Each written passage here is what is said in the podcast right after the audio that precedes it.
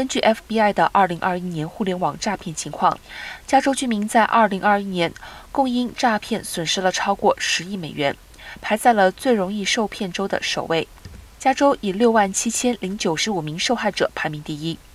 尽管德克萨斯州的居民因诈骗而损失金钱第二多，但是该州的受害人数则排在第三名。其他排名靠前的州是纽约州、佛罗里达州和宾夕法尼亚州，他们分别损失了近5.6亿美元、5.3亿美元和2.1亿美元。